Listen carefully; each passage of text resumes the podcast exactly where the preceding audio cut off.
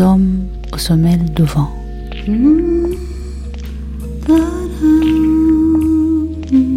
Itinérance en Méditerranée.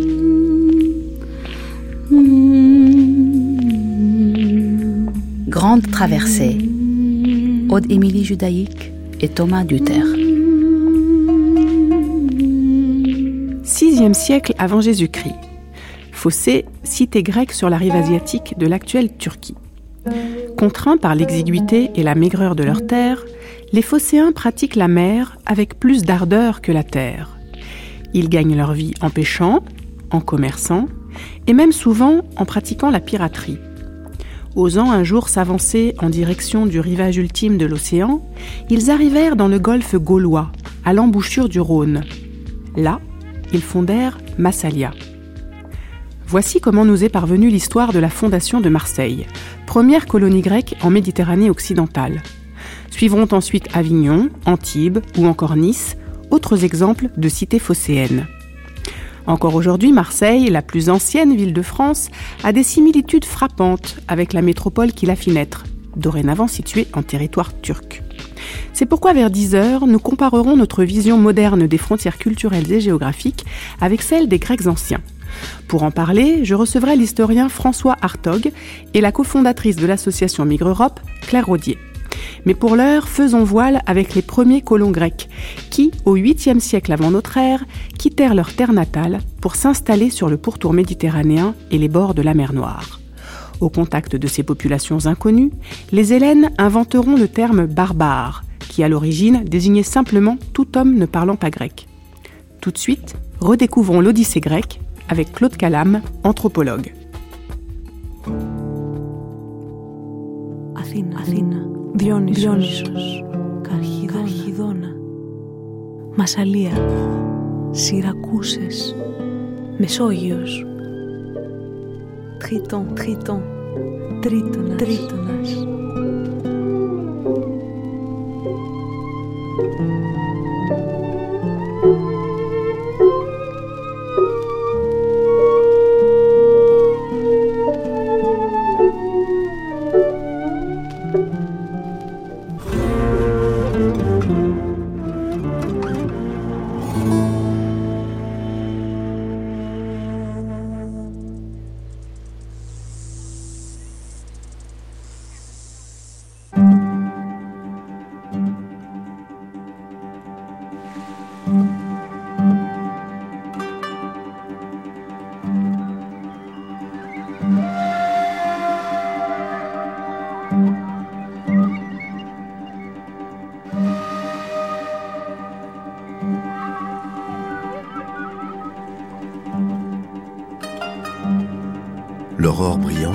éclairait de ses feux naissants les sommets du mont Pélion, et les flots de la mer se balançaient doucement au souffle d'un vent léger.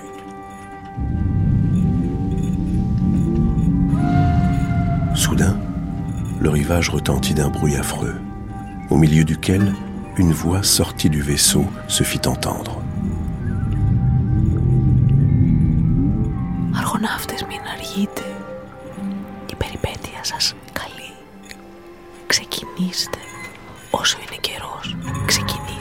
C'était Minerve. Qui pressait elle-même le départ. Frappés de ce prodige, les argonautes entrèrent promptement dans le vaisseau. Déjà, on retire les câbles et on fait sur la mer des libations de vin. Jason détourne du rivage de sa patrie ses yeux baignés de larmes.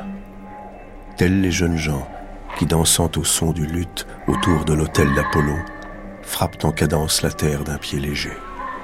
Tels les compagnons de Jason, au son de la lyre d'Orphée, frappent tous ensemble les flots de leurs longs avirons.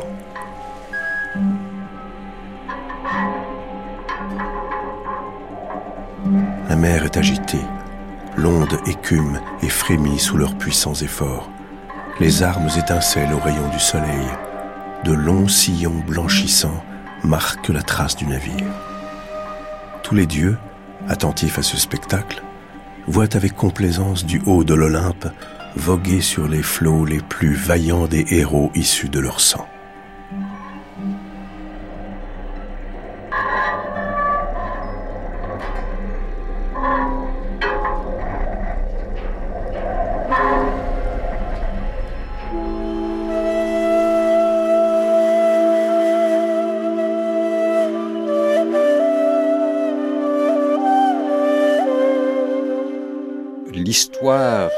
De ce que nous appelons la colonisation euh, grecque, cette histoire se laisse reconstruire sur la base de trois types d'informations.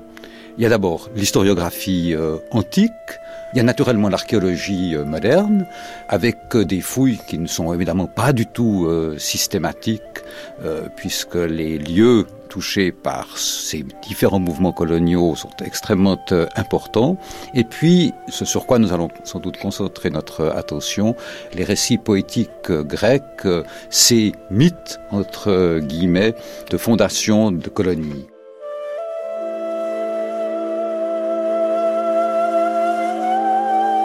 Νόστον δίζιε μελιδέα φέδη Οδυσσέ, τον δέτη αργαλέων θύσει Θεός. ούγαρ io λύσιν ενός ήγεων ότι κότον ένθετο θυμό χώμενος ότι η ιών φίλων εξαλάωσας.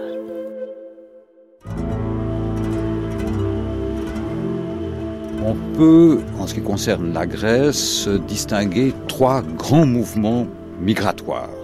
D'abord, ce mouvement de colonisation qui va retenir ici euh, notre euh, attention que j'appellerais plutôt un mouvement d'établissement, puisque le terme grec pour la colonisation, c'est oikizein, c'est-à-dire un terme qui est fondé sur le terme oikos, qui signifie la maison, euh, la maisonnée, et la maisonnée naturellement avec euh, son euh, économie. Et c'est bien ce dont il s'agit. Il s'agit d'établir en dehors de la Grèce continentale, sur tous les pourtours de la Méditerranée, de la mer Noire également, des petites maisons grecques, en fait des petites euh, cités grecques. Donc ce grand mouvement de colonisation qui s'étend du 8e jusqu'au 6e siècle, avant notre ère, ce qu'on appelle la période archaïque.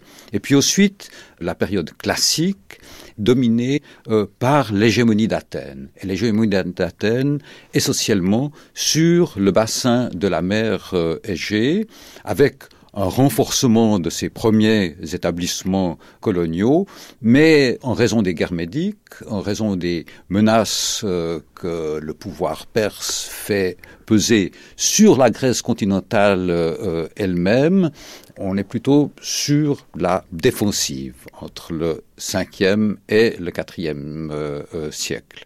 Et puis, Ensuite, il y a naturellement l'intervention d'Alexandre avec, euh, dès la fin du IVe siècle, ce qu'on a appelé les grandes conquêtes euh, d'Alexandre. Il s'agit là pas du tout de colonisation au sens où on l'entend euh, habituellement, ce qui provoque une espèce d'hellénisation de tout le bassin méditerranéen, enfin de la Méditerranée orientale, essentiellement en Égypte, ou avec pour centre naturellement l'Égypte, euh, cette Méditerranée orientale qui ensuite, second mouvement, après avoir été hellénisée, sera naturellement romanisée.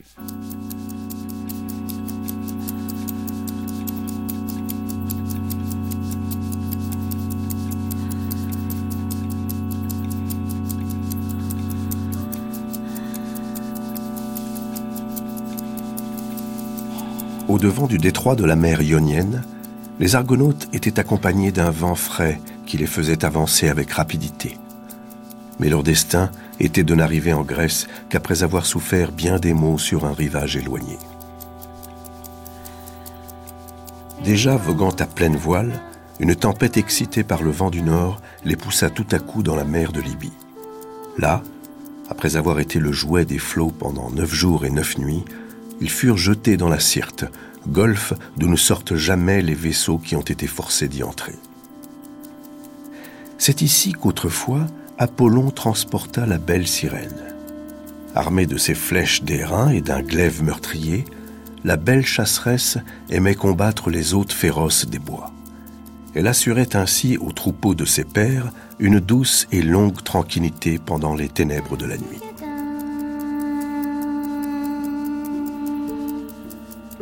Un jour, Apollon la surprit luttant contre un lion en fureur.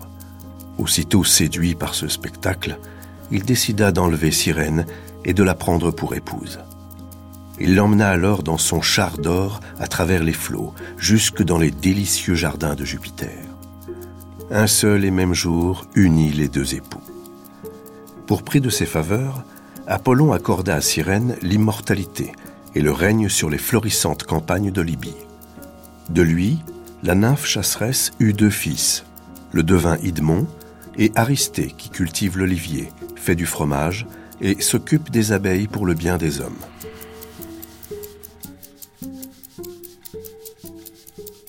Plus tard, la ville prit le nom de Cyrène.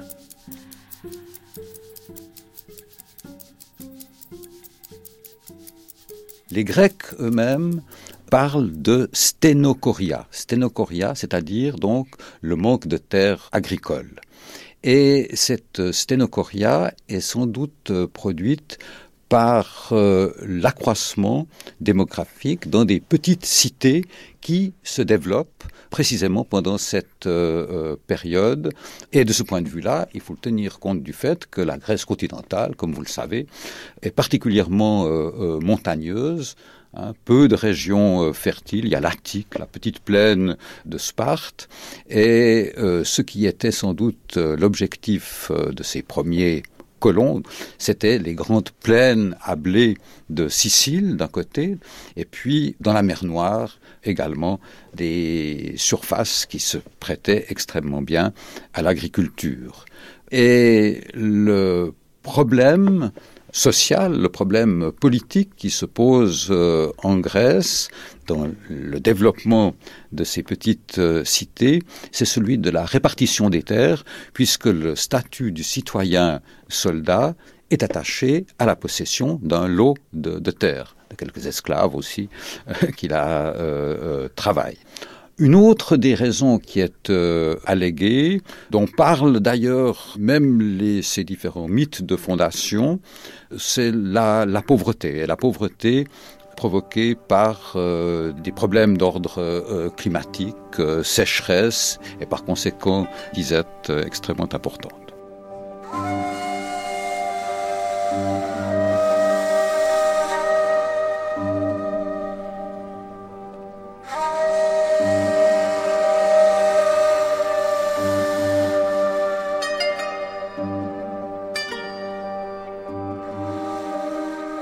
Autre raison alléguée, c'est naturellement l'extension du commerce. Hein. Si bien que d'ailleurs les historiens, dans cette grande période d'expansion euh, migratoire, distinguent deux périodes, une colonisation agraire dans un premier temps, et puis ensuite une période de colonisation commerciale, économique. Et c'est dans ce contexte-là que se situe par exemple la colonisation par Fossé, Fossé qui est donc une petite cité de la côte ionienne de la mer Égée, de la côte asiatique en fait de la mer Égée, vers euh, Marseille. Et ce qui est euh, en cause ici, ce sont naturellement les denrées alimentaires, mais pas seulement les denrées alimentaires, aussi euh, les matières premières. Les matières premières, déjà, dirais-je.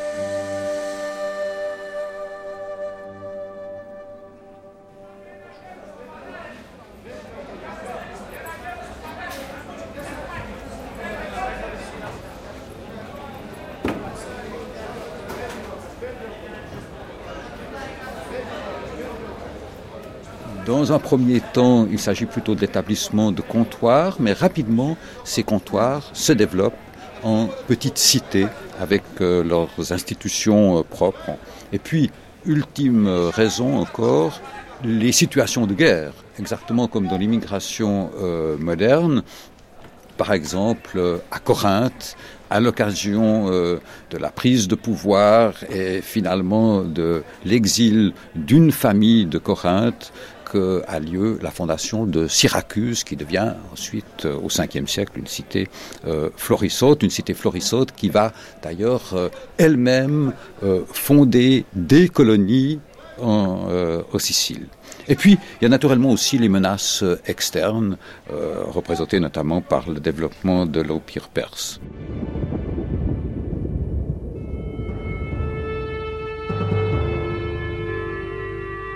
Au début du 5e siècle avant notre ère, la Perse est la plus grande puissance de l'échiquier mondial.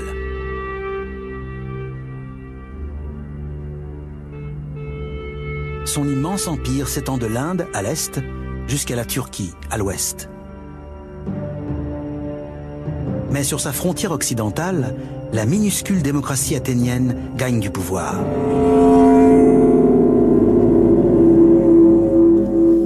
Athènes des flammes et du redoutable dieu de la guerre.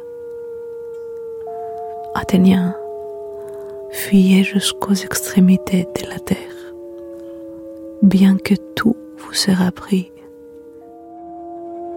N'attendez pas sans bouger la cavalerie et l'armée de terre qui arrive du continent. Reculez, tournez le dos.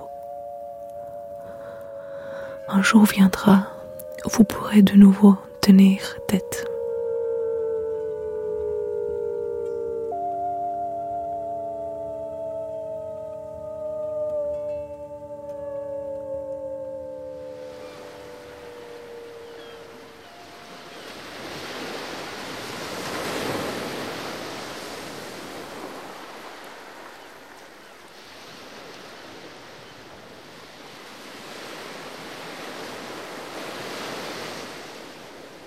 Les Argonautes entrèrent dans le rapide détroit du Bosphore et abordèrent le lendemain les côtes de la Bithynie où Phinée faisait sa demeure. Apollon lui avait accordé depuis longtemps le don de prévoir l'avenir. Phinée leur annonça donc la route qu'ils devaient suivre pour arriver au terme de leur navigation. Écoutez mes amis, ce qu'il m'est permis de vous apprendre car Jupiter me défend de vous révéler entièrement tout ce qui doit vous arriver. En quittant ce rivage, vous verrez à l'extrémité du détroit deux rochers que jusqu'ici nul mortel n'a pu franchir. Ils sont mobiles et se réunissent souvent pour n'en former qu'un seul. L'onde agitée s'élève alors en bouillonnant au-dessus de leur cime, et le rivage retentit au loin du bruit de leur choc. Si, Ayant évité la rencontre de ces rochers, vous entrez heureusement dans le pont Euxin, naviguez à droite le long de la Bithynie. C'est là qu'on trouve un chemin qui descend aux enfers. Continuez, vous aborderez ensuite une île déserte. Deux reines des Amazones y firent autrefois construire un temple de pierre en l'honneur du dieu Mars. Au-delà de l'île, différents peuples habitent le continent. Vous trouverez successivement les Philires, les Macrons, la nation nombreuse des Béchirs, celle des Sapirs, les Bizères. Enfin, les belliqueux habitants de la Colchide. Naviguez toujours jusqu'à ce que vous soyez parvenu à l'extrémité la plus reculée de la mer. C'est là, loin des campagnes de Circé, que vous découvrirez le palais des Thèses et la forêt consacrée à Mars, dans laquelle la toison d'or est suspendue en haut d'un chêne.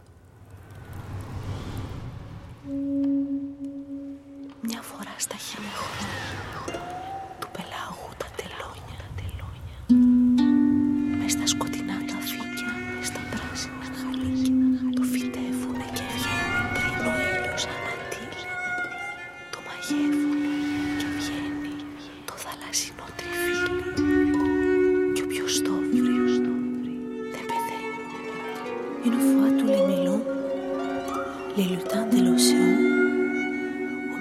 Des algues noires et de la verte rocaille, le sème et le voilà qui germe. Avant que le jour ne se lève, le charme et le voilà qui pousse, le trèfle marin, et qui le trouve ne meurt jamais, et qui le trouve jamais ne meurt.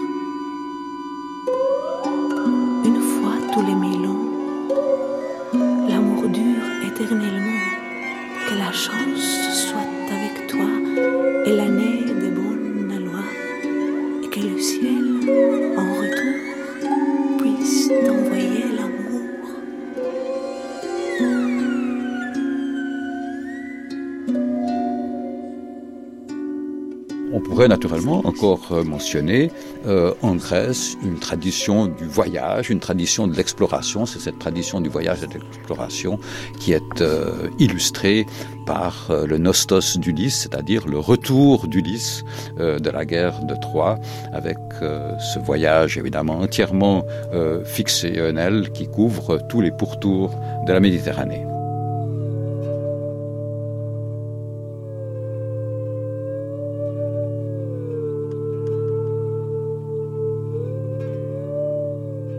Noble Ulysse, tu désires retourner heureusement dans ta patrie, mais un immortel te rendra ce voyage difficile. Je ne pense pas que tu puisses jamais échapper au redoutable Neptune, le dieu des flots, est contre toi. Pourtant, tu arriveras dans Ithaque après avoir souffert bien des maux, lorsque, échappé aux fureurs de la mer et dirigeant ton beau navire, tu reviendras dans ta patrie et tu reverras l'île d'Ithaque.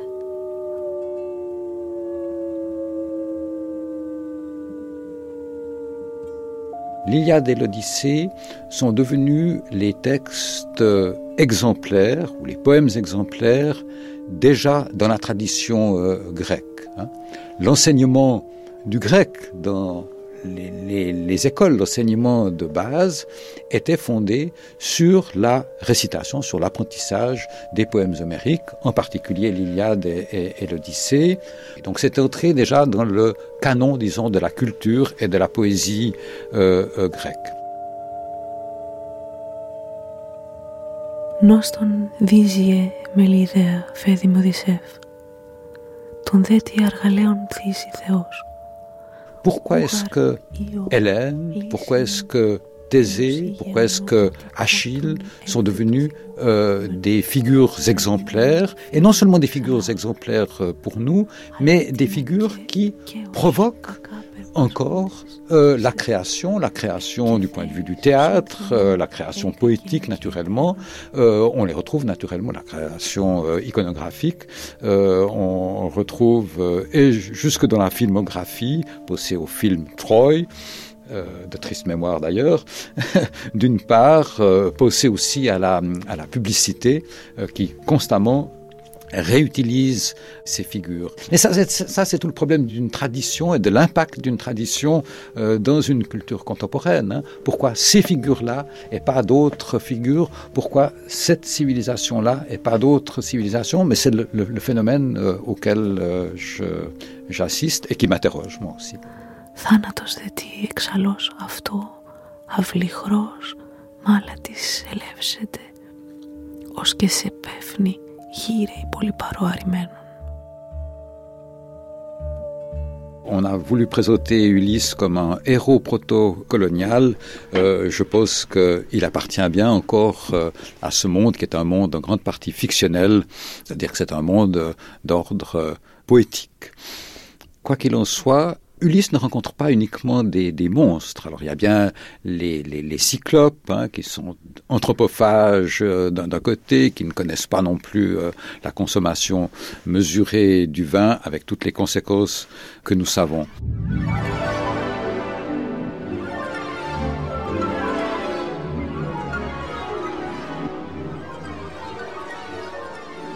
Alors, les, cyclopes sont présentés dans leur comportement à l'égard d'Ulysse et de ses compagnons comme euh, des sauvages. hein. Mais Ulysse arrive aussi euh, chez Circé. Euh, Circé, la magicienne, sans doute, Ulysse séjourne aussi chez les Phéaciens. Et les Phéaciens connaissent un, régime euh, euh, royal, euh, ils reconnaissent l'autorité euh, de, de, de Poséidon.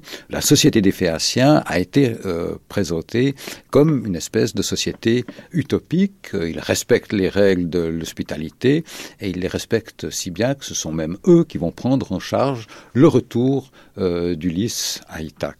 C'est-à-dire que, avec les voyages d'Ulysse, on a l'impression que on essaie de mesurer, de confronter l'auditeur de, l'Odyssée à différents types de civilisations, à différents types de cultures qui vont du plus sauvage au moins sauvage, qui vont euh, de ce qui se rapproche de plus, le plus du comportement animal, avec euh, au contraire ce qui se rapproche le plus du comportement des dieux eux-mêmes.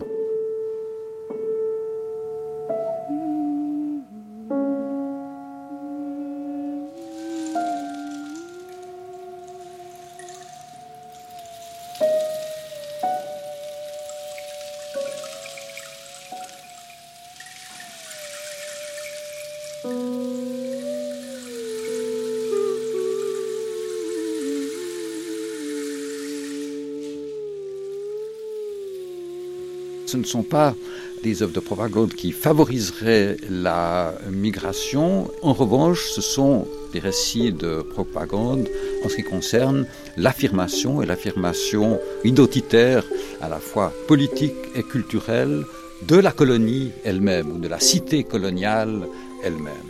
Une cité coloniale donc euh, qui se définit autant du point de vue de l'organisation de l'espace que du point de vue de son organisation euh, politique comme autonome et autonome par rapport à la métropole. Ce qui est en général, en revanche, euh, repris euh, de la métropole, ce sont les cultes. Et on insère dans ces cultes un culte héroïque qui est le culte du fondateur. Et c'est ce qui, du point de vue, disons, religieux, donne l'identité de la cité euh, coloniale euh, elle-même, à Cyrène même, Bathos, le fondateur historique, euh, la fondation date de 632 avant l'ère chrétienne, et au bord de l'agora s'élevait un tumulus, et ce tumulus représentait le tombeau de Bathos, qui était l'objet d'un culte. Il est même décrit dans une euh, pitique, dans un poème de Pindare, euh, qui décrit l'allée qui traverse euh, la ville, qui conduit à l'agora, et Pindare nous dit que Bathos y règne à la proue du navire. Donc il est bien considéré comme le capitaine de cette cité, considérée comme un navire, dans la mesure évidemment où c'est une cité coloniale. Βάτε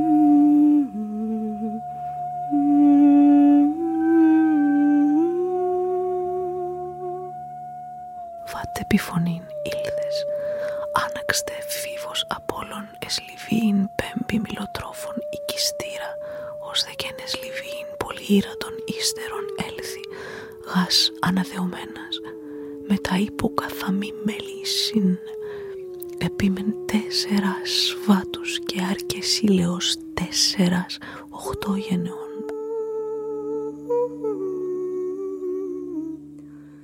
Bathos, le seigneur Apollon t'envoie dans la Libye riche en troupeaux fonder une cité qui viendra trop tard dans la Libye charmante. Un jour s'en repentira.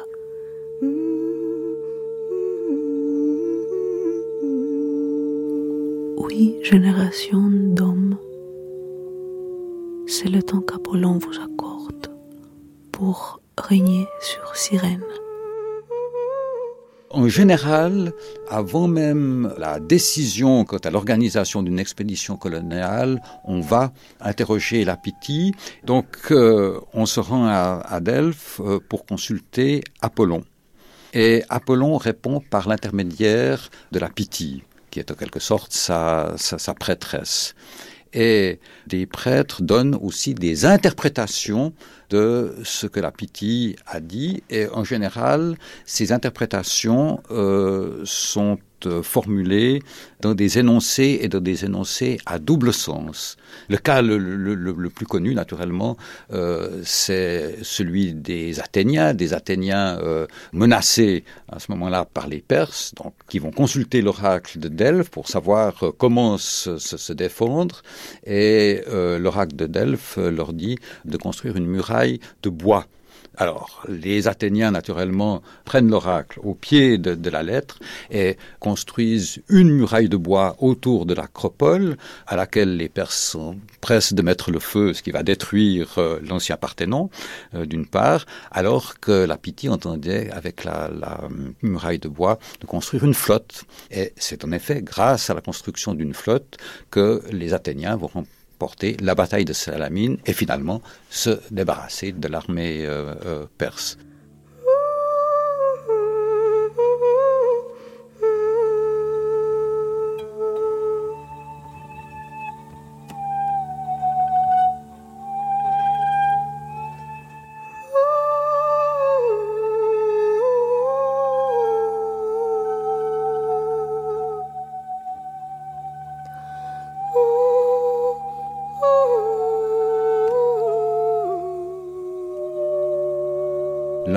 Principes qui fondent la démocratie athénienne, c'est le principe de l'isomoiria, c'est-à-dire donc euh, la répartition égale qui fait que chaque euh, citoyen a une part euh, égale, et dans le cas particulier, une part égale du point de vue du territoire et de, l'habitat. Et il y a l'exemple de Megara Hiblea, qui se trouve donc à peu près au nord de Syracuse. C'est en, Sicile, sur la côte est de la, Sicile. Et en fouillant euh, la, la, ville, on s'est aperçu qu'elle était entourée d'une enceinte, d'une part, qu'elle connaissait une place qui servait d'agora. Sur le flanc de l'agora s'élevaient deux temples de style dorique, sans qu'on sache exactement quelles étaient les divinités qui y étaient vénérées. Mais ce qui est très surprenant pour nous, c'est qu'on a découvert que l'habitat lui-même était réparti selon un plan orthogonal. Donc euh, là, et sans doute euh, dans une pensée qui est une pensée de l'ordre de la démocratie, répartition égale des lots de terre, répartition égale aussi de l'habitat, ce plan euh, orthogonal qui euh, correspond à une espèce d'utopie et d'utopie politique qui a pu être réalisée à l'époque euh, archaïque dans la mesure où on débarquait sur un terrain qui était vierge.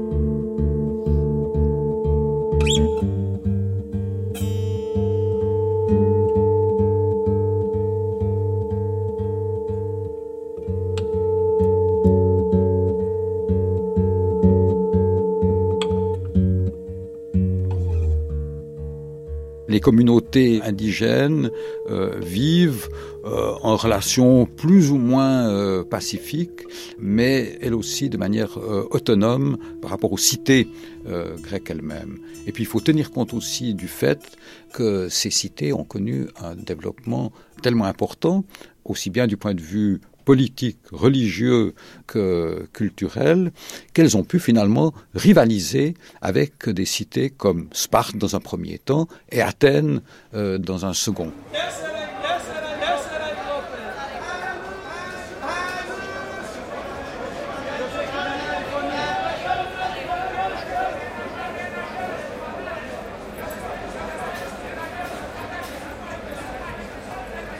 L'impression générale est plutôt celle d'une pénétration et d'une pénétration euh, pacifique euh, à l'égard euh, des autochtones. Il semble néanmoins que Syracuse d'une part, mais aussi la petite cité que Rhodes avait fondée au nord de Syracuse, Gela, qui va devenir d'ailleurs la rivale de Syracuse, sur la côte est de la euh, Sicile, que Gela et Syracuse semblent avoir été plus offensives vis-à-vis -vis des populations autochtones. Néanmoins, les Kiliriens, la population donc qui, selon l'historiographie notamment d'Hérodote, euh, habitait sur le territoire euh, de Syracuse, ont fini par céder des terres, c'est ce que dit la légende en tout cas, aux Syracusains.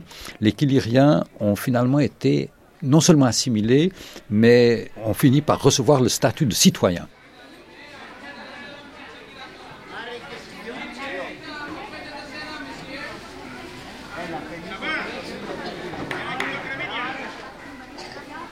Être citoyen à l'époque euh, en Grèce, ça signifie euh, d'une part euh, posséder un lopin de terre, dont on tire évidemment son euh, revenu, et puis d'autre part participer à la défense de la cité, donc être intégré dans le stratos, être intégré dans l'armée. Et puis à côté de ces citoyens appartenant au démos, il y a notamment les métèques, il y a toute une série de catégories ou de groupes euh, de population qui ont certains droits, mais sans avoir naturellement euh, les droits politiques.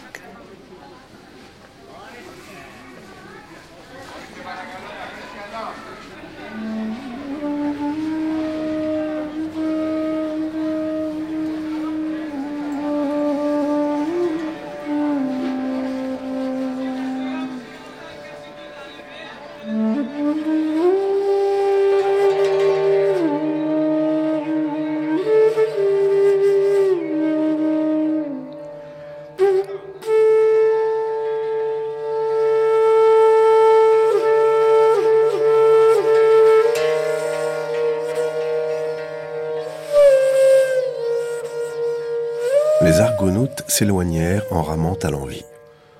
Le ciel serein, la mer unie et tranquille favorisaient leurs efforts. Remplis d'allégresse, ils déployaient la force de leurs bras et faisaient voler le vaisseau avec tant de vitesse que les rapides coursiers de Neptune n'auraient pu l'atteindre.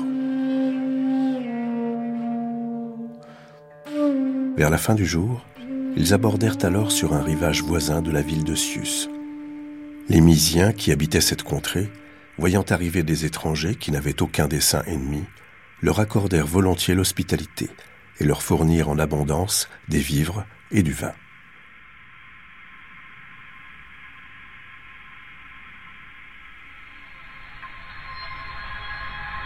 Les uns vont chercher du bois sec, les autres étendent sur la terre des lits de verdure. Ceux-là versent du vin dans les coupes et préparent le repas, après avoir offert à l'entrée de la nuit un sacrifice à Apollon, protecteur des débarquements.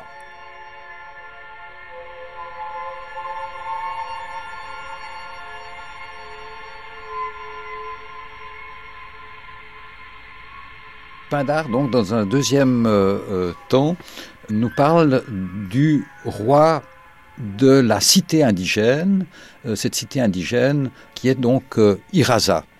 Et ce roi de la cité indigène, hanté, au moment évidemment, dans le temps des euh, héros, se comporte comme un cruel euh, barbare, il se comporte comme un sauvage, il offre en effet ses hôtes un sacrifice à Poséidon.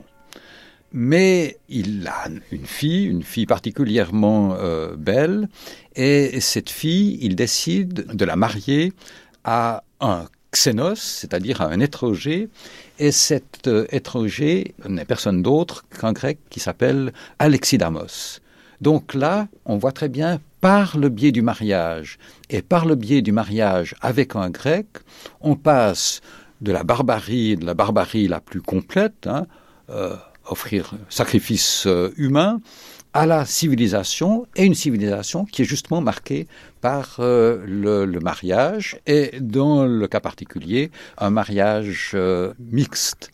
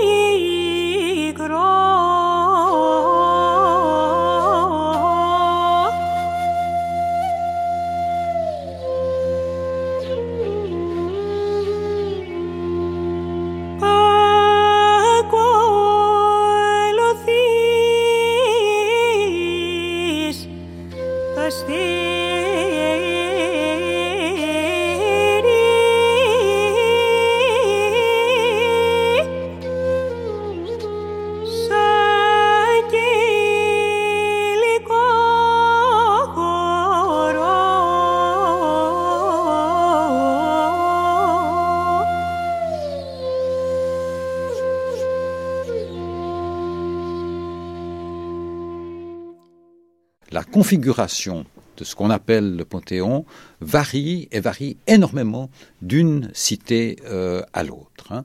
L'intégration euh, elle-même de divinités étrangères, telles Cybèle par exemple, varie d'une cité à, à l'autre. Je vous rappelle que Dionysos joue un rôle extrêmement important dans le Panthéon athénien, dans les mythes, dans les légendes qui sont euh, attachées à sa, à sa biographie, sa biographie euh, euh, divine, euh, le font toujours venir de l'extérieur. Il est toujours euh, considéré comme un dieu étranger, mais un dieu étranger intégré dans la cité euh, de Xénos à Athènes. Il devient le Eleutheros, donc le dieu libérateur. On a dit que c'était peut-être aussi le dieu des hommes libres, donc le dieu des, des, des citoyens.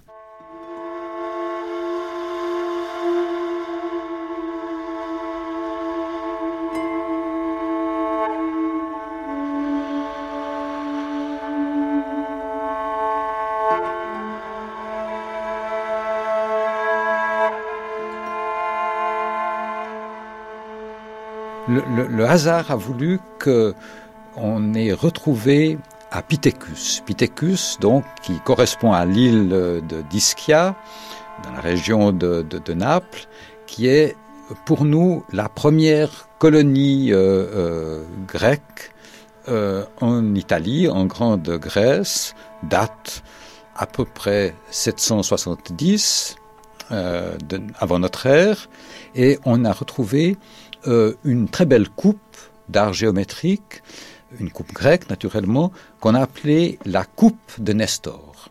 Et pourquoi la coupe de Nestor? Elle date elle-même, il faut le préciser, de la fin du 8e siècle, donc pratiquement du moment même de la colonisation, et elle porte une inscription. Elle porte une inscription en alphabet, naturellement, repris euh, au phénicien, et c'est une inscription qui est euh, euh, poétique, c'est-à-dire qu'elle est euh, rédigée en hexamètre dactylique, donc exactement dans la même diction que la diction de l'Iliade et euh, de l'Odyssée. Malheureusement, l'inscription est euh, fragmentaire, mais elle nous dit probablement Je suis la coupe de Nestor, faite pour bien boire, celui qui vide cette coupe aussitôt le désir d'Aphrodite à la belle couronne le saisira.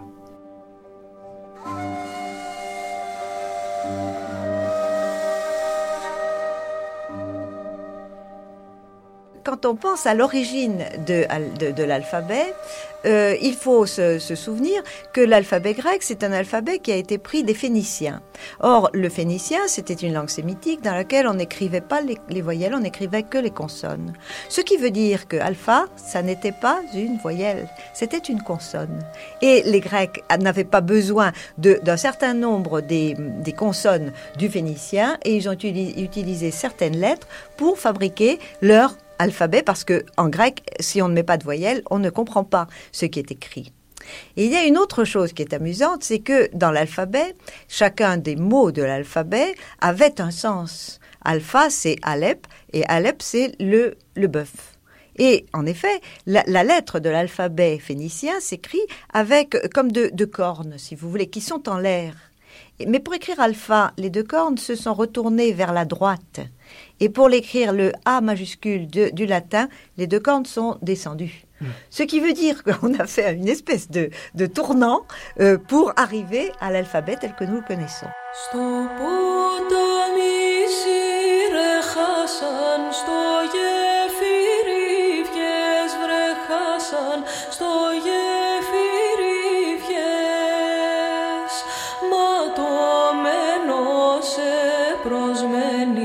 να διάβεις δε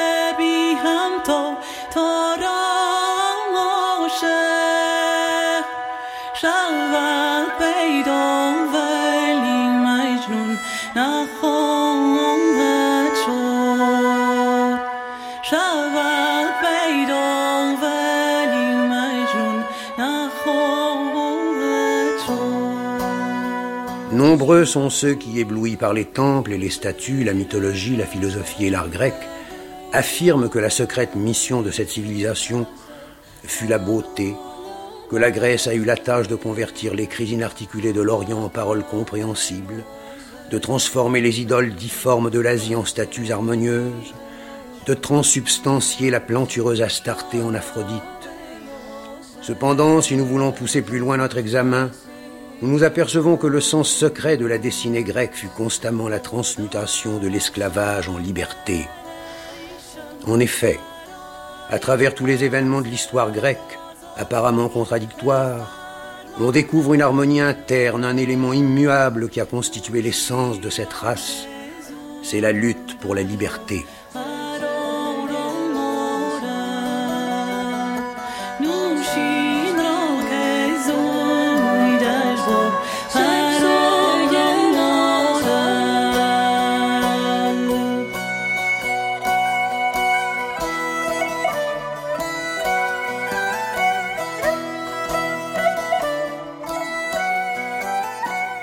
Les Argonautes furent poussés tout le jour par un vent favorable, dont le souffle ne s'éteignit qu'au lever de l'aurore. Un golfe spacieux, entouré d'un rivage élevé, se présenta alors à leur regard.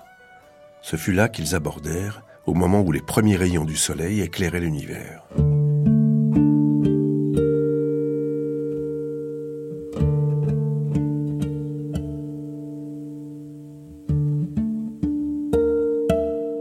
Tous côtés s'étendait un vaste marais dont les eaux, remplies de mousse et couvertes d'écume, étaient entourées de sables immenses d'où n'approchaient jamais ni les animaux terrestres ni les oiseaux. Le flux qui s'y fit sentir avec violence emporta tout à coup le navire au fond du golfe. On descendit à terre et, s'éloignant peu à peu du rivage, chacun fut saisi de frayeur en voyant devant soi un ciel immense. Et au-dessous, des plaines d'une étendue où régnait un morne silence. On n'apercevait ni source d'eau, ni sentier, ni cabane de pasteur. Quelle est donc, se disait-il, cette terre où nous ont jeté les tempêtes? Que ferons-nous si les vents nous forcent à rester ici quelque temps, puisque toute la côte n'est qu'un vaste désert?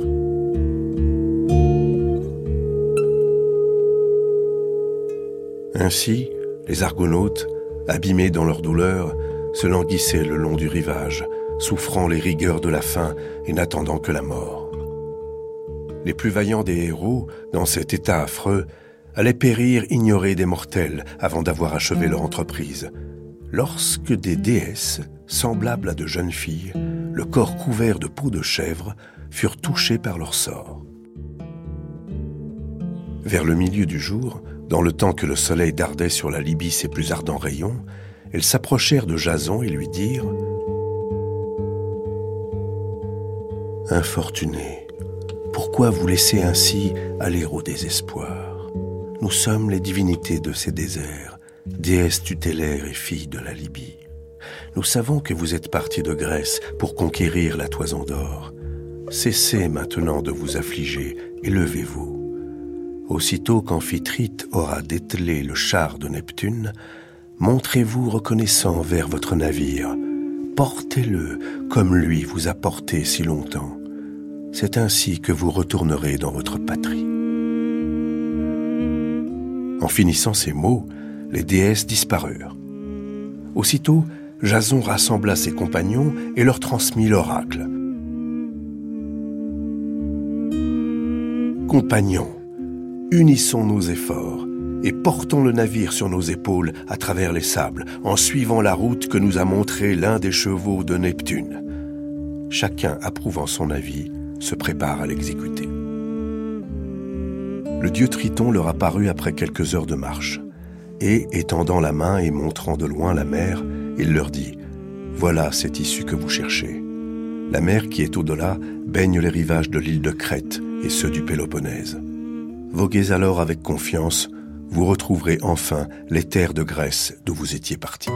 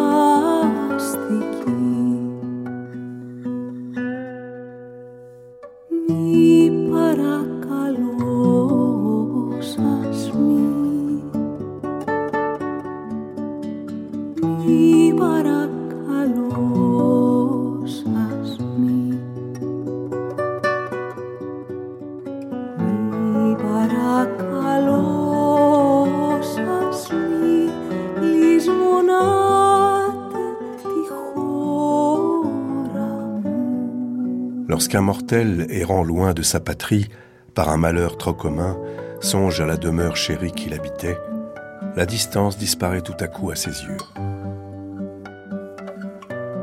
Il franchit dans sa pensée les terres et les mers et porte en même temps ses regards avides sur tous les objets de sa tendresse.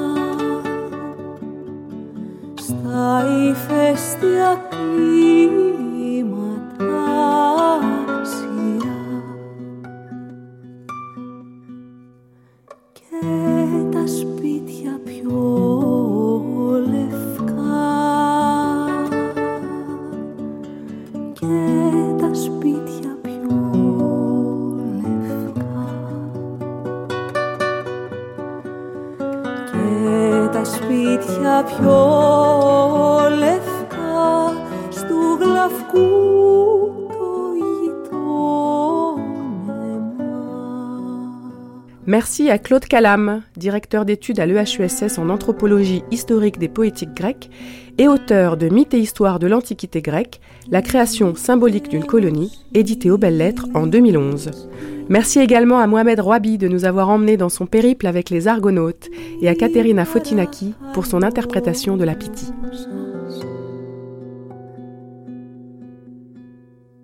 Μη παρακαλώ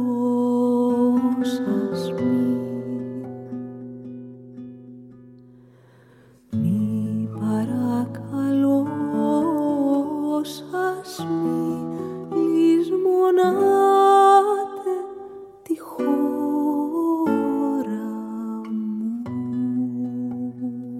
μου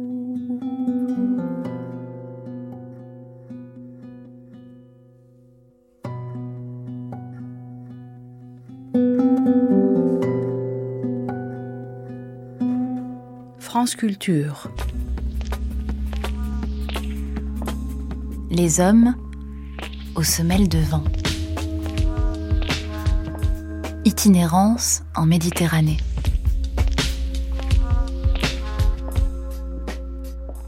Une grande traversée d'Odémilie judaïque et Thomas Duterre.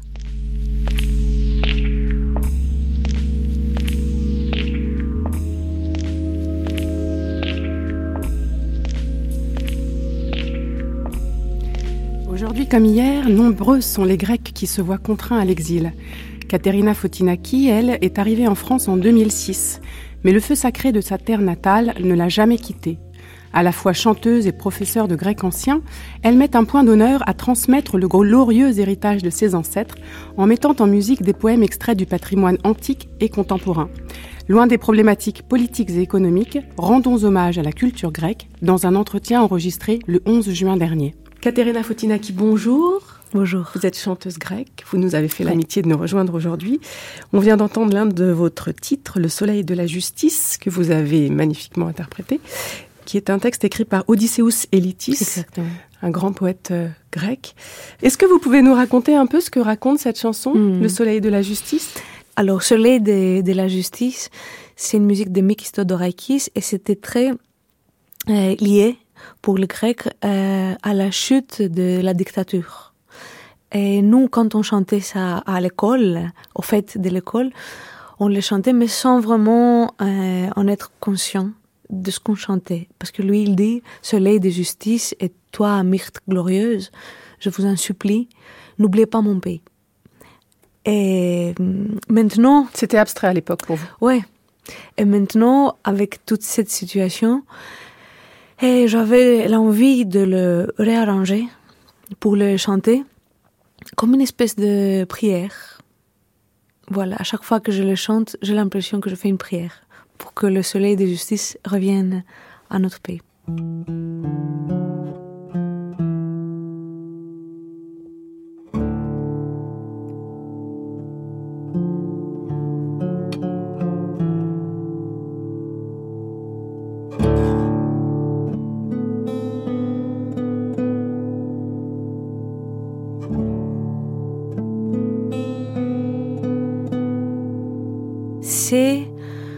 Mélodie qui vient de 408 avant Jésus-Christ. Et c'est une mélodie de Euripide, paraît-il, pour euh, sa tragédie Oreste. Une euh, lamentation. C'est un genre de chanson qu'on a euh, commun, nous et les Turcs, quand les Grecs ont quitté l'Asie mineure pour venir en, Grèce. Kemal Atatürk, du pays de la Turquie, il a interdit les amanés parce que ça rappelait beaucoup le grec. Qu'est-ce que c'est les amanés? Amané, alors, c'est une euh, espèce de lamentation profonde et dure qui dit tout le temps Aman, Aman, Aman, Aman, Aman. C'est le blues grec. Oh, un peu, oui, oui, oui. C'est assez oriental. Et du coup, ça a été interdit en Asie mineure parce que ça rappelait les Grecs. Et après, ça a été aussi interdit en Grèce parce que ça rappelait les Turcs.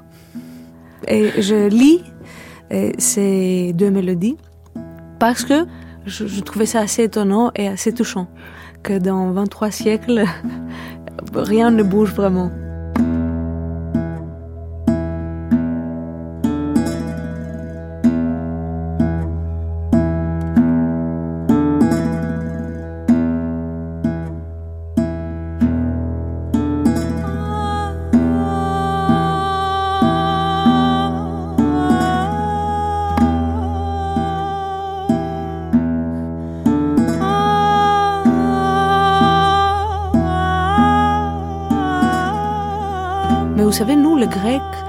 C'est- c'est- notre patrimoine, il est si large et si, lourd, lourd parfois.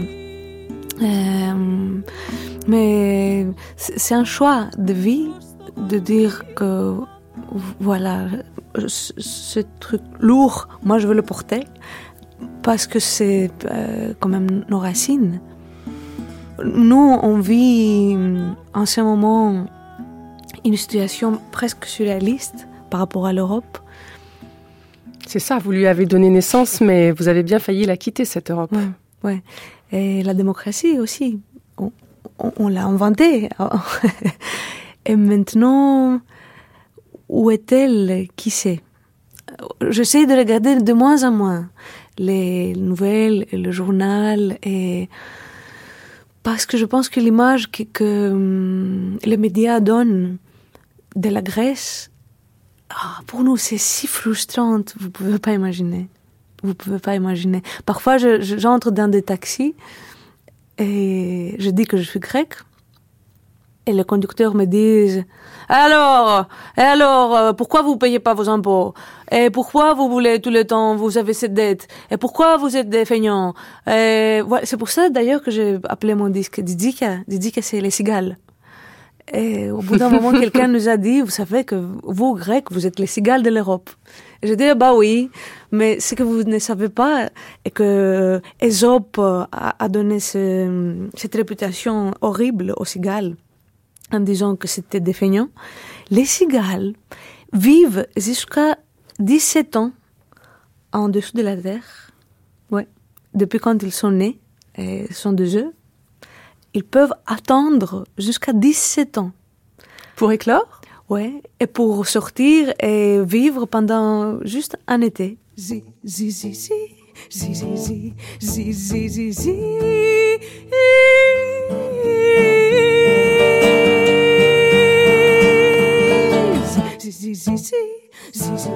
Dites-moi, vous, cigales, messagères de l'été, est-ce que le roi soleil, le roi soleil vit toujours? Et eux, heureusement, ils disent il vit, il vit, il vit, il vit, il vit, si, si, si, si, si, si, si, si, si. En grec, ça veut dire il est vivant. D'ailleurs, c'est une des raisons pour lesquelles je nommais mon disque Dizika, parce que je trouvais que c'est un message très, très optimiste. Et voilà. Merci beaucoup. Katerina Fotinaki chantera de concert avec les Cigales le 23 juillet à Arpaillargues, dans le Gard, dans le cadre du festival Autre Rivage, et le 31 juillet à Vaison-la-Romaine, dans le Vaucluse, dans le cadre du festival Au fil des voix.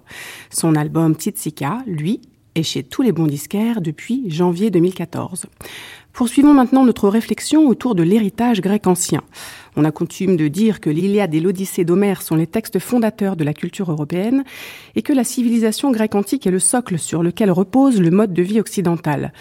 Mais jusqu'à quel point sommes-nous vraiment les héritiers des premiers Grecs? Notre vision de la Méditerranée, notre perception des frontières et nos représentations à l'égard de la migration sont-elles vraiment comparables?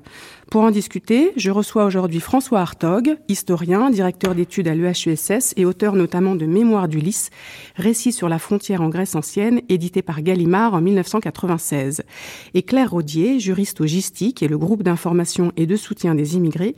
Elle est cofondatrice et coprésidente de l'association Migre Europe, qui est un réseau de militants et de chercheurs visant à sensibiliser et à dénoncer les politiques européennes d'externalisation du contrôle des frontières. Bonjour à vous et bienvenue. Bonjour. Alors on l'a entendu dans le documentaire, le voyage, l'exil étaient omniprésents dans le quotidien des Hélènes. D'ailleurs, François Hartog, vous parlez dans votre ouvrage d'Ulysse comme d'un homme frontière. Pouvez-vous nous dire comment les Grecs de l'Antiquité se représentaient la frontière et l'espace méditerranéen dans lequel ils évoluaient, s'il vous plaît? Alors, première réponse, ça a varié entre le 8e siècle et le 5e siècle, et a fortiori Alexandre, la situation n'est pas la même, donc la représentation n'est pas la même, l'appréhension de la Méditerranée n'est pas la même. Euh, vous venez de dire que l'Iliade et l'Odyssée sont considérés comme les textes fondateurs, oui, ils le sont. Il faudrait quand même ajouter la Bible, Absolument. qui n'est quand même pas la moindre. Ce ne sont pas les seuls, c'est sûr. Oui, non, mais voilà. Euh, pour, pour ce qui est de ce, de ce qui est un jour devenu l'Europe, euh, il faut faire avec cela. Bon. Et euh, Ulysse, alors, et, ce personnage, oui, que j'avais appelé homme frontière, c'est-à-dire, ça veut dire quoi? Ça veut dire que par ce voyage qu'il effectue, donc qui est un voyage de retour, c'est quand même un point qui n'est pas négligeable, ça aussi. Hein, il n'a qu'une idée, c'est de rentrer chez lui. Il, voit, il est voyageur malgré lui. Malgré lui, il n'a aucune curiosité du monde. Il s'en fiche éperdument. Bon, premier point. Et, euh, il est homme frontière parce que par le, les aventures qui lui euh, adviennent, il fait laisser dans, sa, dans son quotidien, si je puis dire, laisser de, des limites. Des limites entre l'homme et l'animal, entre l'homme et les dieux, entre l'homme et les monstres. Hein. Et, donc, à chaque fois, il, se, il va jusqu'au bord. Hein. il risque de tomber, ou il pourrait tomber de l'autre côté, quand il va euh, pour consulter aux enfers Tirésias. Euh, il, est là jusqu'au bord du trou où il risque de se casser la figure et à ce moment-là, ce serait fini. Voilà. Donc c'est en ce sens. Hein. Et, du même coup, il définit, non pas en termes euh, comme ça de propositions discursives, mais il définit une ce qu'on appellera, ce qu'on pourrait appeler une identité grecque, mais avec euh, beaucoup de guillemets. C'est-à-dire, il définit une condition humaine. Est-ce qu'on peut dire que cette identité grecque, elle est fondée sur une valeur essentielle qui est la liberté ou pas? La liberté, oui, mais là aussi, il faut tout de suite ajouter. La liberté, notamment de circulation. Oui, la liberté de circulation. Enfin. Telle qu'on l'appelle aujourd'hui, enfin. Oui, mais cette liberté, il faut quand même pas oublier qu'elle est intimement liée à la non-liberté d'un certain nombre d'autres. et que la civilisation antique, grecque, romaine et les civilisations orientales ont fonctionné comme ça. Donc dans un certain cas, il y en a un seul qui est libre. Un seul qui est libre, c'est le roi, le, pharaon, le, souverain. Euh, en Grèce, on a quelques-uns qui sont libres. Et puis les autres qui sont avec toutes sortes de statuts intermédiaires, mais enfin pas complètement libres. Et euh, Rome, en gros, c'est la même chose. Bon. Et quand la, cette vision de la Méditerranée, euh, je crois, peut-être on peut, pour faire un lien avec le, documentaire précédent, euh, il on a là une vision un peu, comment dire, un peu figée de la Grèce. Puisque dans une certaine, d'un certain point de vue, cet euh, héritage grec que l'on veut euh, retenir ou dont on dit qu'on veut le retenir. On le, on, l'a avec nous. Et puis, dans le même temps, on dit que les Grecs euh, sont ces gens qui ne payent pas leurs dettes. Donc il y a quand même un, euh, héritage d'un côté, dette de l'autre. Et nous nous disions jusqu'à récemment en dette vis à -vis de la Grèce pour tout ce que vous avez euh, montré dans le, dans le documentaire. Et aujourd'hui, quand on dit dette grecque, ça veut dire la dette des Grecs envers nous. À l'égard des autres pays européens. Et du même coup, c'est, ça éloigne, à mon avis, d'autant la possibilité de se référer de manière euh, vivante euh, à cette Grèce antique, puisqu'au fond, désormais, il y a un changement de sens du mot dette qui nous en, qui nous en sépare. Donc c'était peut-être une, comme ça, une remarque un peu dans la situation paradoxale. Et euh, alors, autre, élément, autre élément paradoxal aussi, la situation aujourd'hui, c'est des migrants qui arrivent sur les îles grecques, ces îles qui, d'où sont partis au, entre le 8e et le 7e, 5e siècle, des centaines de personnes qui sont allées fonder ceci, un comptoir, une cité, enfin bon, voilà. Alors vous disiez que la perception de la Méditerranée avait évolué au cours des siècles, on imagine bien. Hein. Mais est-ce qu'on sait alors en gros comment il se la représentait Parce qu'aujourd'hui on a tout, on a quand même un peu l'image. D'abord on a l'image d'une Méditerranée qui nous appartient à nous Européens. Je ne sais pas si vous allez être d'accord avec ça, mais c'est un peu mon sentiment. Et puis on a aussi l'impression qu'on a c'est une Méditerranée euh, frontière, barrière entre les peuples, oui. entre les rives. Est-ce que c'était déjà un peu cette image-là chez les Grecs anciens? Non, je ne crois pas. Euh, et, il faut bien se mettre euh, dans la tête qu'il y a une différence fondamentale. C'est que dans cette période, ces périodes anciennes dont nous parlons, très anciennes, ce qu'on appelle la période archaïque, ces périodes très anciennes dont nous parlons, la Méditerranée, elle n'est pas euh, sous le contrôle d'État. Il n'y a pas d'État qui soit, euh, qui domine, et qui, par conséquent, contrôle. Les grands, les monarchies euh, de, des orientales sont pas des puissances maritimes euh, considérables. les Perses, ils sont très très loin, la mer, c'est quand même pas leur affaire. Les Égyptiens, pas tant que ça. Bon, donc les Phéniciens, mais les Phéniciens, c'est petit, c'est pas, ils n'ont jamais instauré un véritable contrôle sur la, sur la Méditerranée. Et donc toute cette période, au fond, la Méditerranée est ouverte en un sens. C'est-à-dire, il faut imaginer que ces mouvements qui se sont étendus sur plusieurs siècles, qui ont quand même concerné des milliers de personnes, sont il y a toute une part de mouvement un peu, je dirais presque hasardeux ou hasard. Vous arrivez quelque part, vous vous installez, ça marche, ça marche. Bon, vous vous installez, puis à partir de là, vous pouvez aller fonder une autre colonie un peu plus loin. C'est le cas de Marseille, euh, que, donc on a qu'on a évoqué.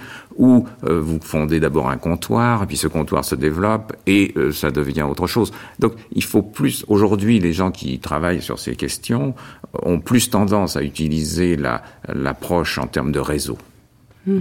Euh, donc, ce sont des, des mouvements non pas euh, complètement erratiques, mais ce sont des mouvements qui par eux-mêmes constituent cette Méditerranée grecque. En tout cas, ce que vous, ce que vous dites, c'est qu'effectivement, ça circulait énormément, les gens oui. bougeaient énormément oui, en Méditerranée, que ce soit les Grecs, mais aussi les Phéniciens, et puis par la suite, tous les peuples qui ont, qui ont environné cette, euh, ce bassin. On est quand même bien loin de ce qu'on peut constater aujourd'hui. Claire Rodier, d'après vous, comment en est-on arrivé là, à, à une telle, euh, un tel renversement? Mais je crois que ce qu'on vient de dire sur euh, la liberté euh, des uns qui se construit sur euh, les entraves aux libertés des autres, pour le coup, reste assez contemporain, puisque comment on en est arrivé là? Il y a énormément de facteurs euh, qui expliquent la situation migratoire aujourd'hui en Méditerranée et, aux frontières de l'Europe, mais euh, un des facteurs, c'est certainement la construction euh, d'un espace européen sans frontières, notamment dans le cadre de cette convention de Schengen qui est euh, remise en cause euh, à chaque fois qu'il y a euh, un ennemi euh, à nos portes.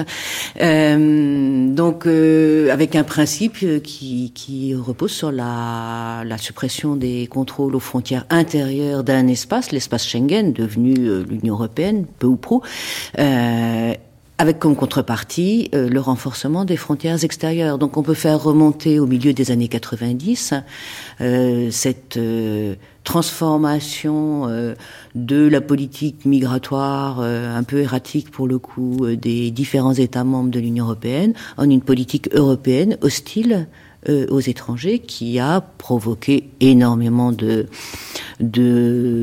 choses euh, d'ordre divers, mais en tout cas euh, des ce qu'on a appelé des pressions migratoires à certains endroits euh, qui se sont d'ailleurs déplacées et c'est pour ça que maintenant l'essentiel arrive en Grèce euh, et en Italie, au fur et à mesure que, les politiques migratoires ont posé des verrous euh, là où il y avait euh, des sas euh, et des espaces de circulation euh, légaux ou non, mais en tout cas qui existaient. Je pense qu'il y a vraiment eu un changement quand, euh, l'Europe euh, s'est transformée en ce que quelqu'un, quelques-uns appellent à tort, à mon avis, en Europe forteresse, mais en tout cas avec l'idée de, faire une forteresse euh, pour protéger la liberté à l'intérieur de la cité européenne. Patrouille au-dessus de la Méditerranée. Chaque année, des centaines de milliers de personnes tentent de rejoindre l'Europe illégalement, souvent au péril de leur vie. Frontex, l'agence européenne pour le contrôle des frontières de l'Europe, lutte contre l'immigration illégale. Son rôle est controversé. Certains l'accusent notamment d'être co-responsable de violations des droits de l'homme. Mais que se passe-t-il au juste aux frontières extérieures de l'Union européenne?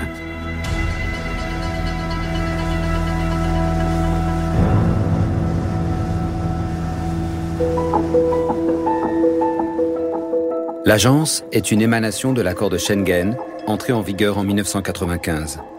Suppression des contrôles aux frontières intérieures, suppression des visas, libre circulation des personnes dans l'espace Schengen.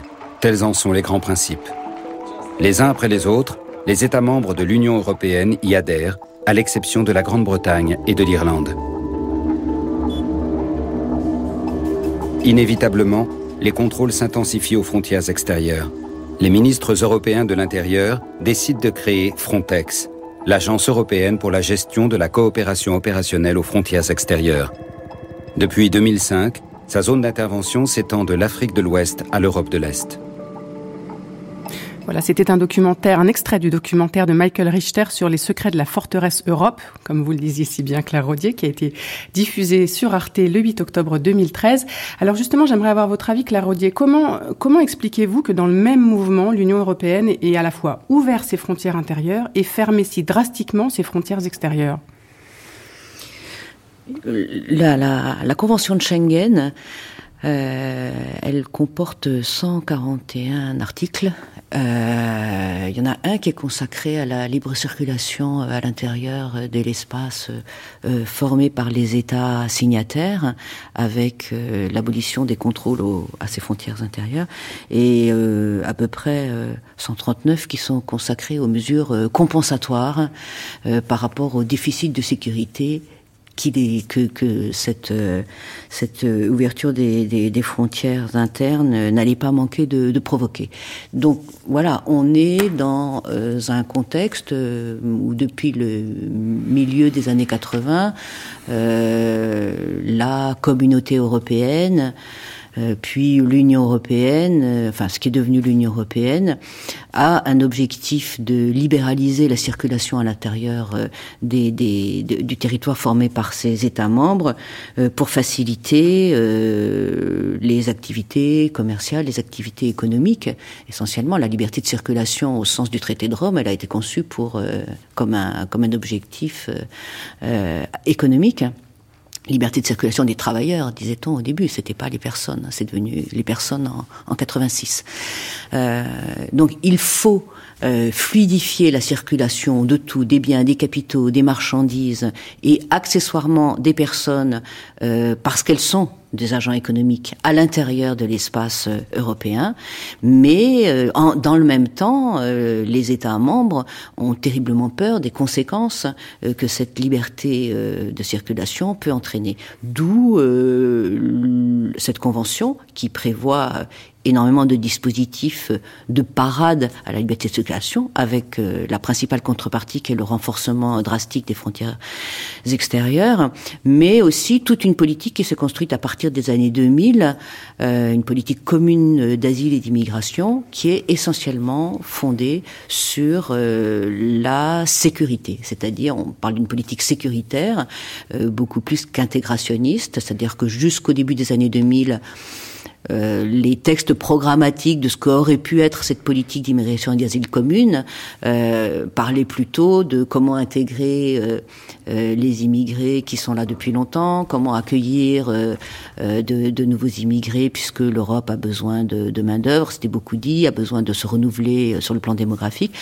Et à partir de 2000 et 2001, 11 septembre aidant et euh, le, le, poids de cet objectif prioritaire qui est devenu en Europe la lutte contre le terrorisme international, l'association, euh, l'amalgame euh, qui est fait entre terrorisme international et étranger et immigration et immigration irrégulière, euh, tout ça a construit finalement une vision de la migration, qui est une vision, comme je disais tout à l'heure, hostile et qui explique une multitude de dispositifs.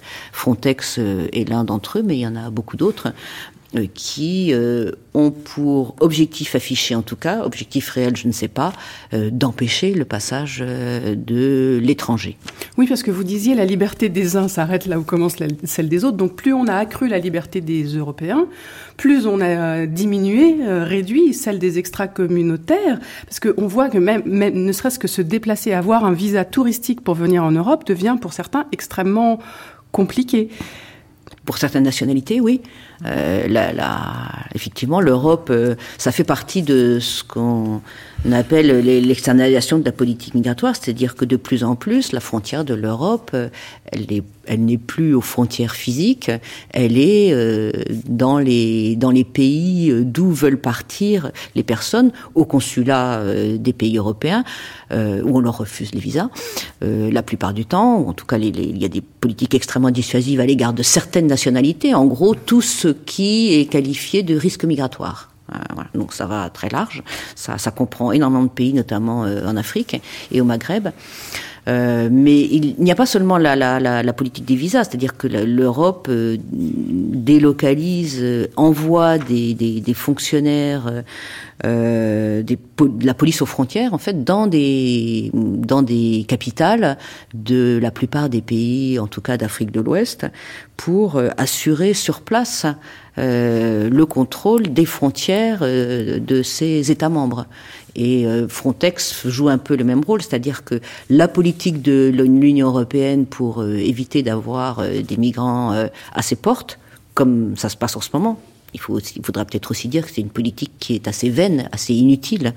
Euh, mais en tout cas, sa politique tout est fondé sur la mise à distance des étrangers, la mise à distance euh, aussi des réfugiés, ce qui est particulièrement inquiétant dans un contexte qui n'était pas celui-là il y a 10 ans ou 15 ans, on parlait surtout de, de, migration économique, euh, mais dans un contexte où ceux qui sont empêchés de venir sont des gens qui, au regard du droit international euh, approuvé et qui engage tous les États membres de l'Union européenne, ont toute légitimité, non seulement à entrer irrégulièrement sur le territoire euh, des États européens, qui sont tous signataires d'une convention internationale sur les réfugiés, mais à y obtenir protection.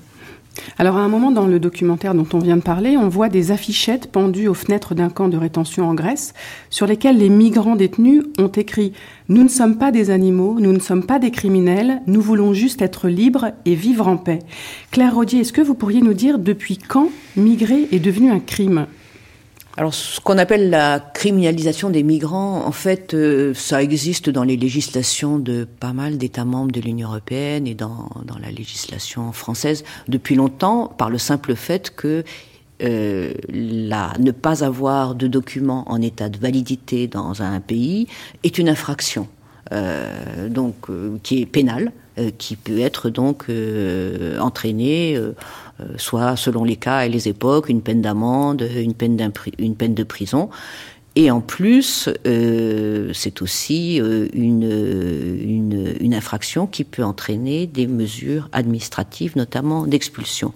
Ce qui a généralisé et qui a, qui a encouragé finalement cette, ce, ce qu'on appelle la criminalisation des migrants, c'est notamment euh, le système de la détention des migrants en situation irrégulière, qui n'existait, qui n'a commencé à exister vraiment que là encore hein, vers, le, vers les années 90.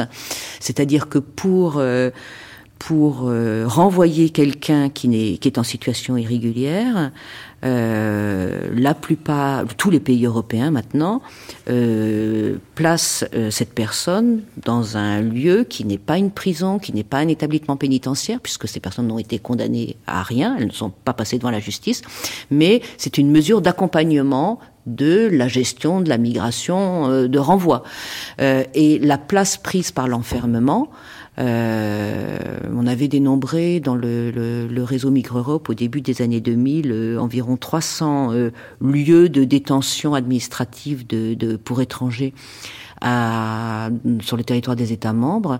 Et en 2012, quand on a fait la dernière version de, de cette euh, carte des camps en Europe, euh, euh, qu'on essaye de, de, de faire connaître euh, pour faire connaître cette réalité de l'enfermement, on en était à 450 ou 460, avec en moyenne 600 000 personnes qui passent par an dans ces lieux de détention, donc des personnes qui n'ont pas été condamnées, euh, qui n'ont qui n'ont pas commis d'autres infractions que d'être en situation irrégulière dans un des États membres. Et sur ces 600 000 personnes, ce qui est intéressant, c'est qu'il y en a moins de 300 000 qui sont expulsées.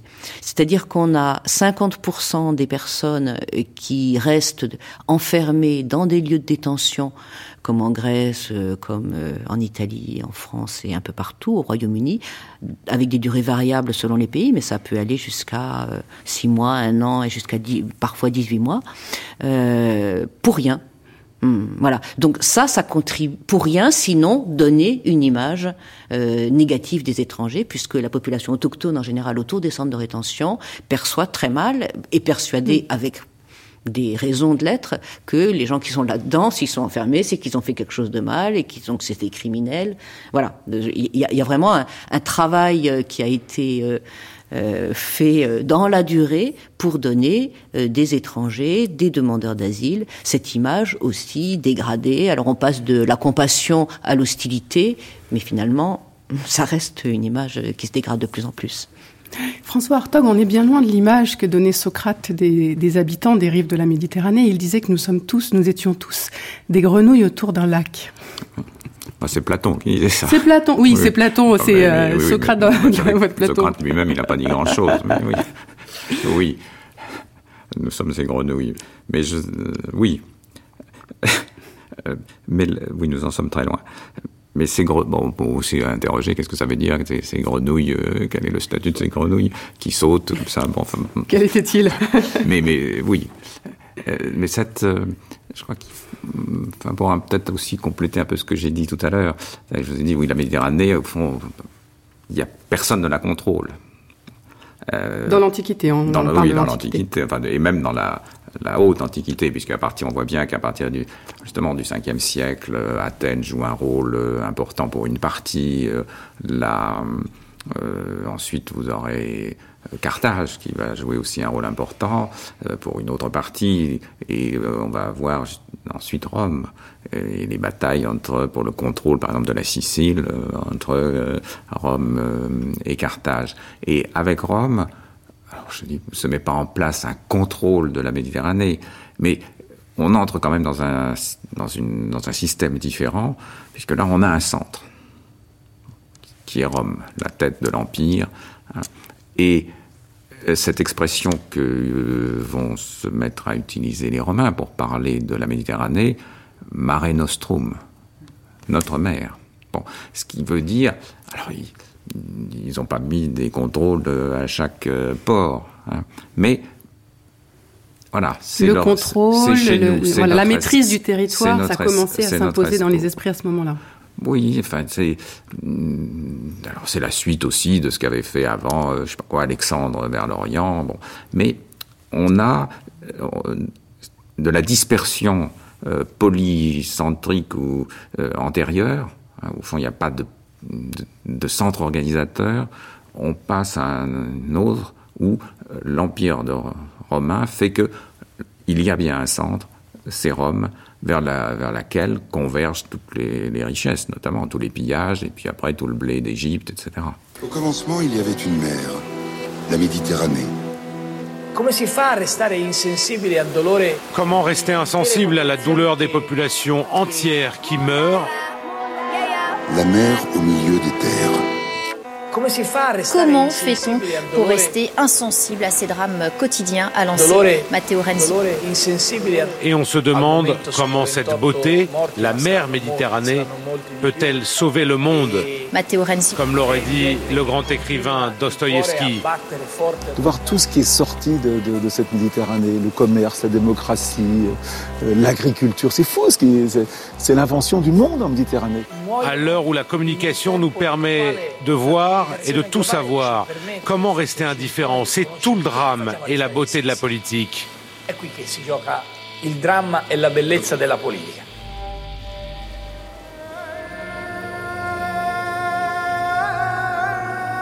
Cette Mare Nostrum, notre mer à tous. La Méditerranée. C'était une création sonore de Caroline Cartier, composée pour l'émission 3D de Stéphane Paoli et diffusée sur France Inter le 26 avril 2015. Alors, euh, François Hartog, j'aimerais que vous nous disiez ce que, ce que vous pensez du fait que l'on donne aux opérations de contrôle de frontières de l'Europe des noms provenant de la mythologie grecque. Aîné, euh, Hermès, Poséidon, Triton. C'est une assez triste ironie. Euh, je ne connais pas le détail de ces appellations et à quoi elles renvoient et pourquoi c'est plutôt Aîné ou plutôt Poséidon ou Triton. Bon, évidemment, tous ces noms ont à voir avec la, Méditerranée et avec des parcours euh, dans la Méditerranée. Bon, Poséidon, c'est le, seigneur des flots. Donc, euh, si on se prend pour Poséidon, ça veut dire qu'on règle, qu'on euh, on règne sur les flots.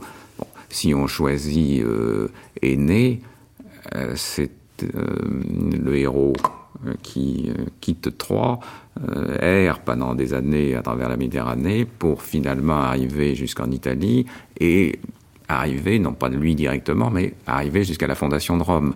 Bon, donc on a, ce sont, bien des, si vous voulez, des héros euh, civilisateurs qui sont choisis. Euh, donc je vous dis, je, je, je, ne suis pas, je ne sais pas comment on les choisit. Euh, je ne suis pas sûr qu'on sache exactement toujours les gens qui les choisissent euh, sachent exactement toujours pourquoi. Sinon que voilà. Ça évoque un, de façon lointaine. Un, un fonctionnaire moyen de, de, de, Frontex doit savoir qu'en effet, il y a eu Poséidon, mais alors euh, parfois on dit Neptune, peut-être plus souvent, parce que, bon. Mais, oui, je pense pas. Enfin, je crois pas qu'il y ait beaucoup plus à dire que, que de. Enfin, oui, que de voir cette. Euh, cette. Euh, ironie triste. Mais est-ce que d'après vous, de façon peut-être même inconsciente, ça raconte cette façon que nous avons, Européens, de considérer que la Méditerranée nous appartient? Moi, j'ai l'impression effectivement que l'Europe, d'une certaine façon, euh, c'est l'Union européenne en tout cas, l'Union européenne politique, c'est en quelque sorte approprié la Méditerranée depuis euh, fin du siècle dernier, euh, et en particulier euh, dans sa façon de parler de la coopération avec les pays de l'autre rive de la Méditerranée. Il y a plusieurs euh, processus qui ont été lancés, euh, euh, des processus assez larges hein, de coopération qui soient à la fois culturelle, commerciale. Euh, de, de, de, beaucoup d'ordres. Euh, par exemple, le processus euh, euro-méditerranéen qui a été lancé en 95, processus de Barcelone, qu'on qu qu résume en disant processus Euromède et qui euh, inclut euh, tous les pays de l'Union européenne, mais également, c'est un partenariat, euh, tous les pays de l'autre côté, de, de, de l'autre rive de la Méditerranée. Mais pourtant, eux n'apparaissent pas, c'est-à-dire qu'on a Euromed, Euromed c'est l'Europe et la Méditerranée, avec ce qu'il y a au bord, quoi, qui n'est pas désigné. Un peu plus tard, parce que ce processus marche très mal, euh, Nicolas Sarkozy, alors en quelle année, j'arrive plus à me souvenir maintenant, mais c'est un tel échec aussi, euh, lance l'Union pour la Méditerranée. Cette Union pour la Méditerranée, elle, euh, elle inclut encore une fois, les pays de l'Union européenne et euh, le Maghreb, Machrek, euh, les pays du Moyen-Orient. C'était en 2007. Hein. 2007, voilà. Euh, dans, dans, un, dans un, une vision, voilà, en tout cas, quelles que soient les intentions qu'il y a derrière. Alors après, quand on regarde le contenu, euh, on voit que tout ce qui pouvait concerner la, la, mobilité des personnes, qui était affiché au départ, est complètement restreint et que toute la question euh, de la circulation euh, est alignée dans, un processus comme dans l'autre sur les objectifs de l'Union européenne, dont j'ai parlé tout à l'heure, c'est-à-dire de canaliser la migration et surtout d'en faire gérer l'essentiel par, par ses partenaires un peu obligés. Mais voilà, en tout cas, indépendamment de ça, je crois que ces dénominations traduisent la conception qu'a l'Europe de cette mer-là. C'est ici, très exactement ici, au point de rencontre de l'Europe et de l'Afrique, au point de rencontre de la chrétienté et de l'islam, sur cette terre qui fut le foyer de la grande civilisation arabo-hispanique. C'est ici, dans cette ville de Tanger, qui fut tour à tour phénicienne, carthaginoise, romaine, byzantine, arabe, portugaise, anglaise, internationale. C'est ici que j'ai souhaité lancer à tous les peuples de la Méditerranée l'appel pressant et solennel à s'unir autour du plus beau et du plus grand des idéaux humains. je veux dire à tous les Méditerranéens qu'ils ne seront réellement fidèles à l'héritage de culture, de civilisation, d'humanité, de foi dont ils sont les dépositaires que s'ils deviennent capables de comprendre que ce qui les sépare est infiniment moins important que ce qui les rapproche, et s'ils ont la volonté de se parler et d'agir ensemble au nom de tout ce que nous avons en commun. François Hartog? Oui, on peut peut-être enfin, ajouter, il me semble, qu'en ce qui concerne la création de 2007 de l'Union méditerranéenne pour la Méditerranée, pour la Méditerranée euh, c'était aussi un objectif c'était une manière pour la France de euh, contrebalancer ce qui se passait au nord de l'Europe et de euh, la France essayant toujours de jouer d'un côté d'un coup au nord, un coup au sud et de dire voilà moi je vais construire quelque chose au sud. Bon, tout ça s'est effondré puisque de toute façon la crise est arrivée et c'était un système, c'était comme beaucoup d'initiatives de Sarkozy, c'est-à-dire que ça dure 15 jours et, puis voilà. Hein. Mais oui, parce que l'Union pour la Méditerranée, ça n'a pas donné grand-chose. Oui, ça, existe toujours. c'est un peu une, petite assemblée qui se réunit de temps en temps. À Malte, je Oui, c'est ça. De temps en temps, mais, mais enfin, quand même, d'une manière plus large, il me semble que ce qu'on évoque, c'est que aussi longtemps que l'Europe a été un vrai projet politique, s'il y, y, a eu un temps où l'Europe a été un projet politique, bon, c'est l'attitude à avoir, la politique à avoir euh, du point de vue des, migrants euh, prenait une tonalité ou aurait pu prendre une tonalité différente.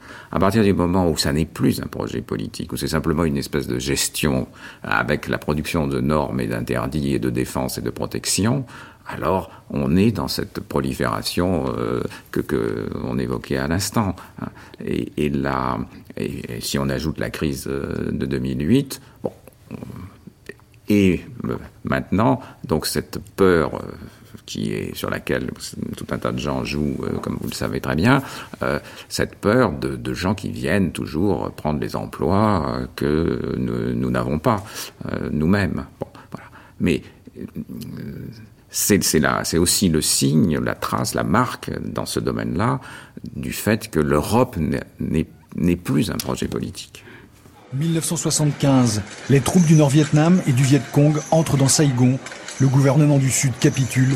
C'est le début de l'exode indo-chinois. Des milliers de personnes fuient ce régime qui les oppresse. Ce sont les boat people. Ils s'entassent sur des coques de noix pour fuir vers le large. En bravant les intempéries, les pirates, la noyade, leur espoir, croiser un navire.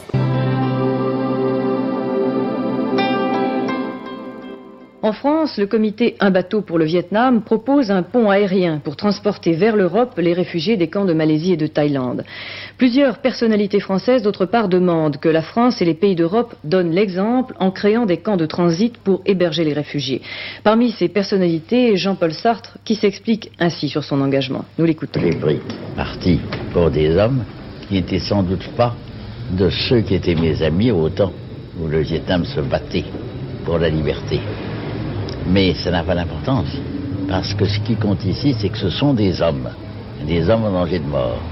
Et je pense que les droits de l'homme impliquent que tout homme doit entrer au secours de ceux qui risquent un danger de mort ou un danger de grand malaise.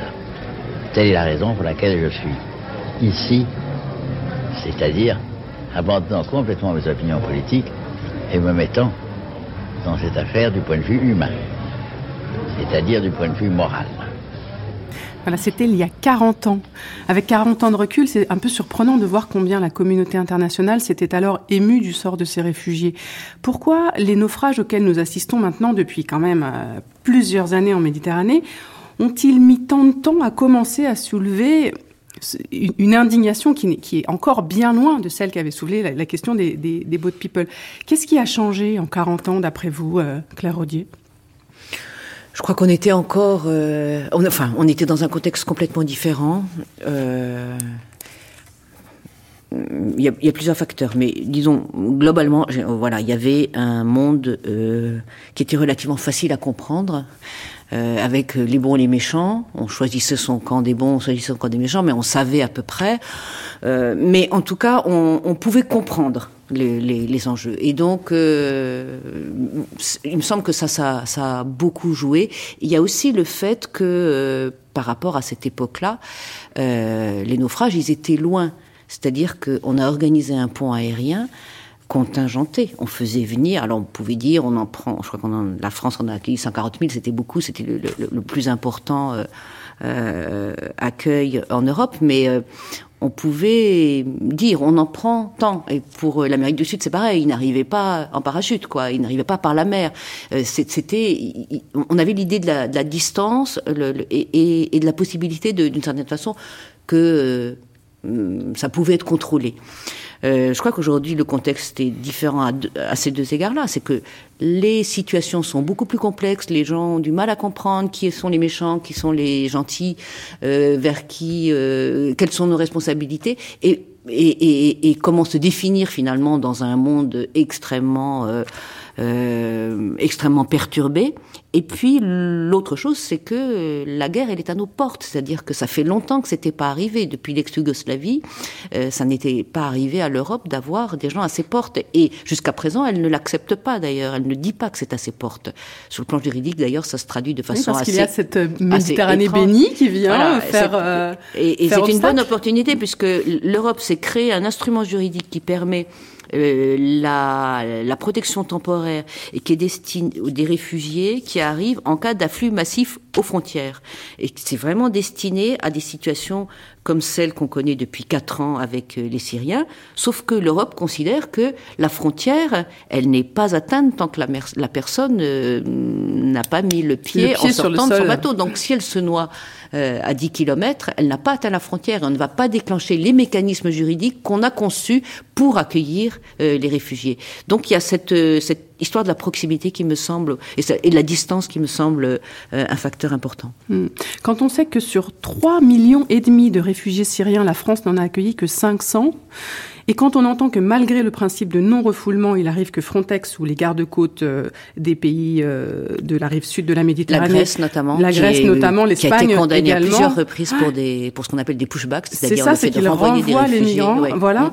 et voir qu'ils mettent parfois leur vie en péril mmh. parce qu'on a vu des embarcations un petit peu euh, bousculées par les bateaux de, de Frontex. Il y a d'ailleurs eu un certain nombre de procès. Il y en a qui sont encore en, sont en, cours, cours. Mmh. sur ces questions-là. Finalement, est-ce que vous n'avez pas l'impression, Claire Rodier, qu'on est en train d'assister à la fin du devoir de solidarité internationale et, à la fin du, droit d'asile en tout cas, le droit d'asile euh, n'a jamais été, en Europe en tout cas, autant menacé qu'il l'est actuellement, puisque on, assiste effectivement à des prises de position ouvertes. C'est-à-dire que les pêcheurs euh, racontent des histoires depuis longtemps, les pêcheurs siciliens, de ce qu'ils ont vu, y compris des gens qui ont été repoussés par des bateaux militaires. Euh, en Grèce, il y a eu des condamnations, etc. Mais mm, je parle d'un affichage ouvert par des responsables politiques qui disent il faut renvoyer les réfugiés euh, là d'où ils viennent, ce qui est quand même effectivement la mise à mal de toute la construction. La mise à mort de ces gens voilà, aussi. et la mise à mort de ces gens, une construction qui date de, de, de la fin de la Seconde Guerre mondiale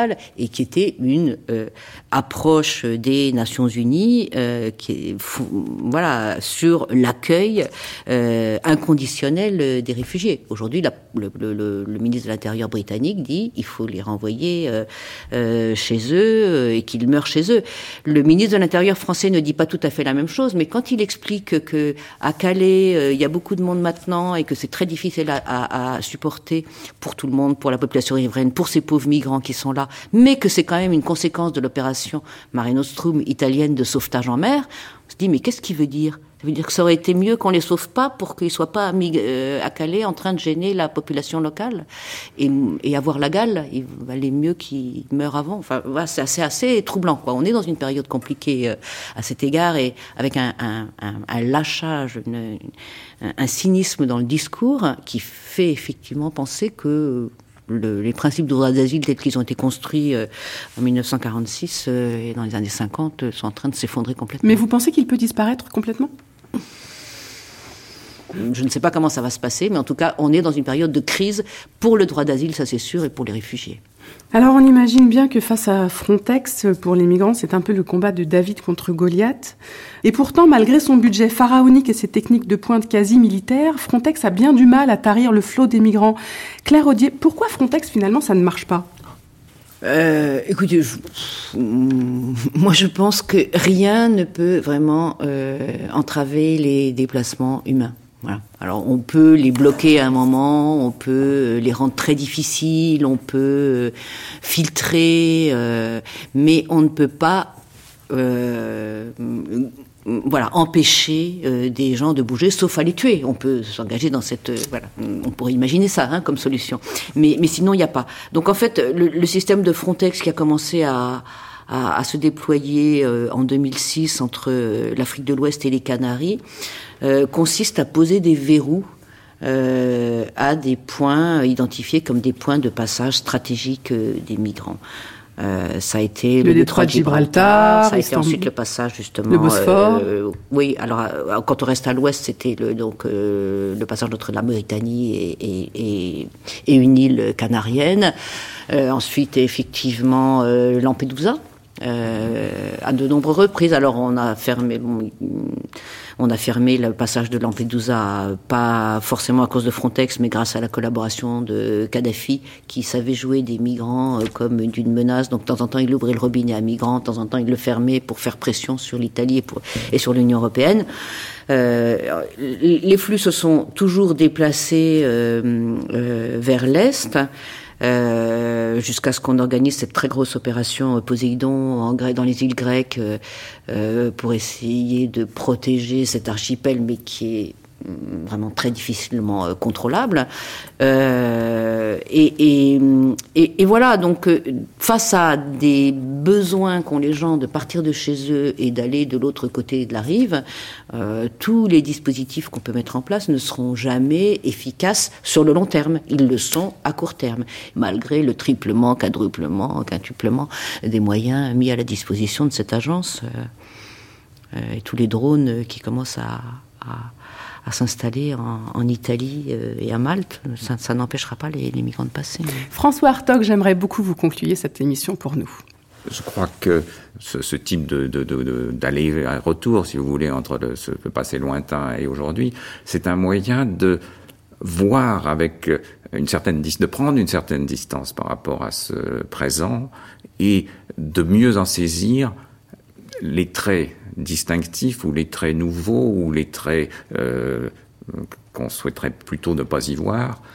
Voilà, donc c'est une invitation à ce type de travail de comparaison, me semble-t-il, qu'on peut tirer d'une émission comme celle-ci. Et à rappeler le fait que euh, les choses sont changeantes et que la situation que l'on connaît aujourd'hui n'a pas toujours été celle-là, euh, que demain les choses vont peut-être changer. Voilà, il ne faut pas oublier que. Oui, non, il faut pas. C'est le, les leçons de l'histoire. Non, il n'y a pas de fin.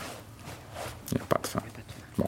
Et toute personne qui déclare, euh, des, se prononce sur la fin advenue ou en passe d'advenir, euh, c'est une preuve d'arrogance considérable. Donc je crois qu'il vaut mieux avoir une certaine humilité et dire, alors ça ne signifie pas qu'on peut être ravi de ce qui se passe actuellement, mais surtout pas d'entonner ces espèces de cantiques euh, sur la thématique de tout s'écroule, tout disparaît, tout, tout fout le camp, comme on dit, mais euh, essayer de comprendre justement ce qui fait que nous sommes dans de telles situations actuellement.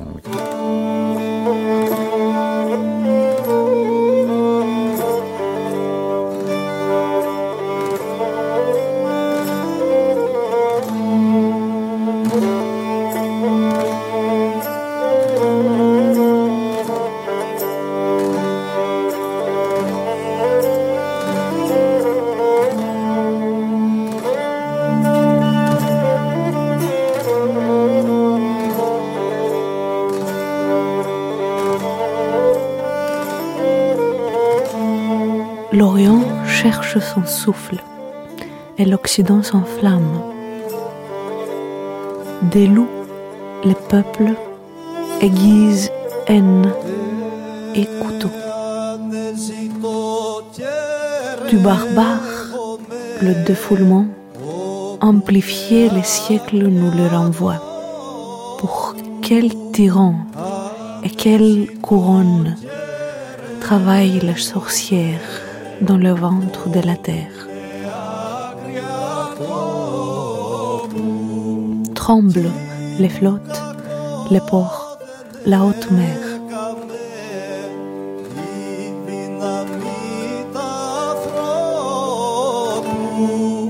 Mais si par miracle, le rêve s'exauce et la tempête accouche d'un nouveau monde, est-ce sur les chaos que bâtirait ses piliers, l'Europe unie. La victoire glorieuse viendra un jour. Démocratie, δημοκρατία. Σαν τη δόξα με σε άμποτε κυνήκη. Δημοκρατία.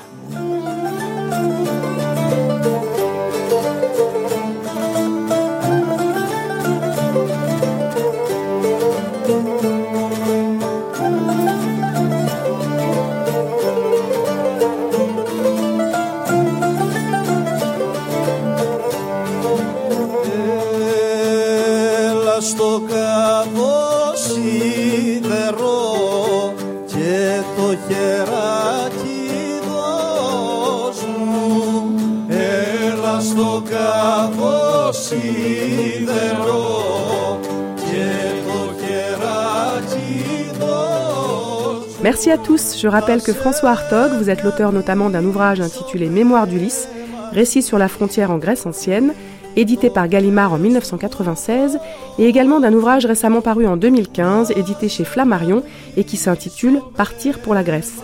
Claire Rodier, vous avez publié Xénophobie Business à la découverte en 2012. Toutes les informations bibliographiques et musicales sont référencées sur le site internet de notre émission, qui, je vous le rappelle, reste écoutable pendant trois ans et podcastable pendant un an. Un grand merci à Caterina Fotinaki, dont les chants, les poèmes et la voix suave ont si joliment accompagné notre itinérance en Méditerranée.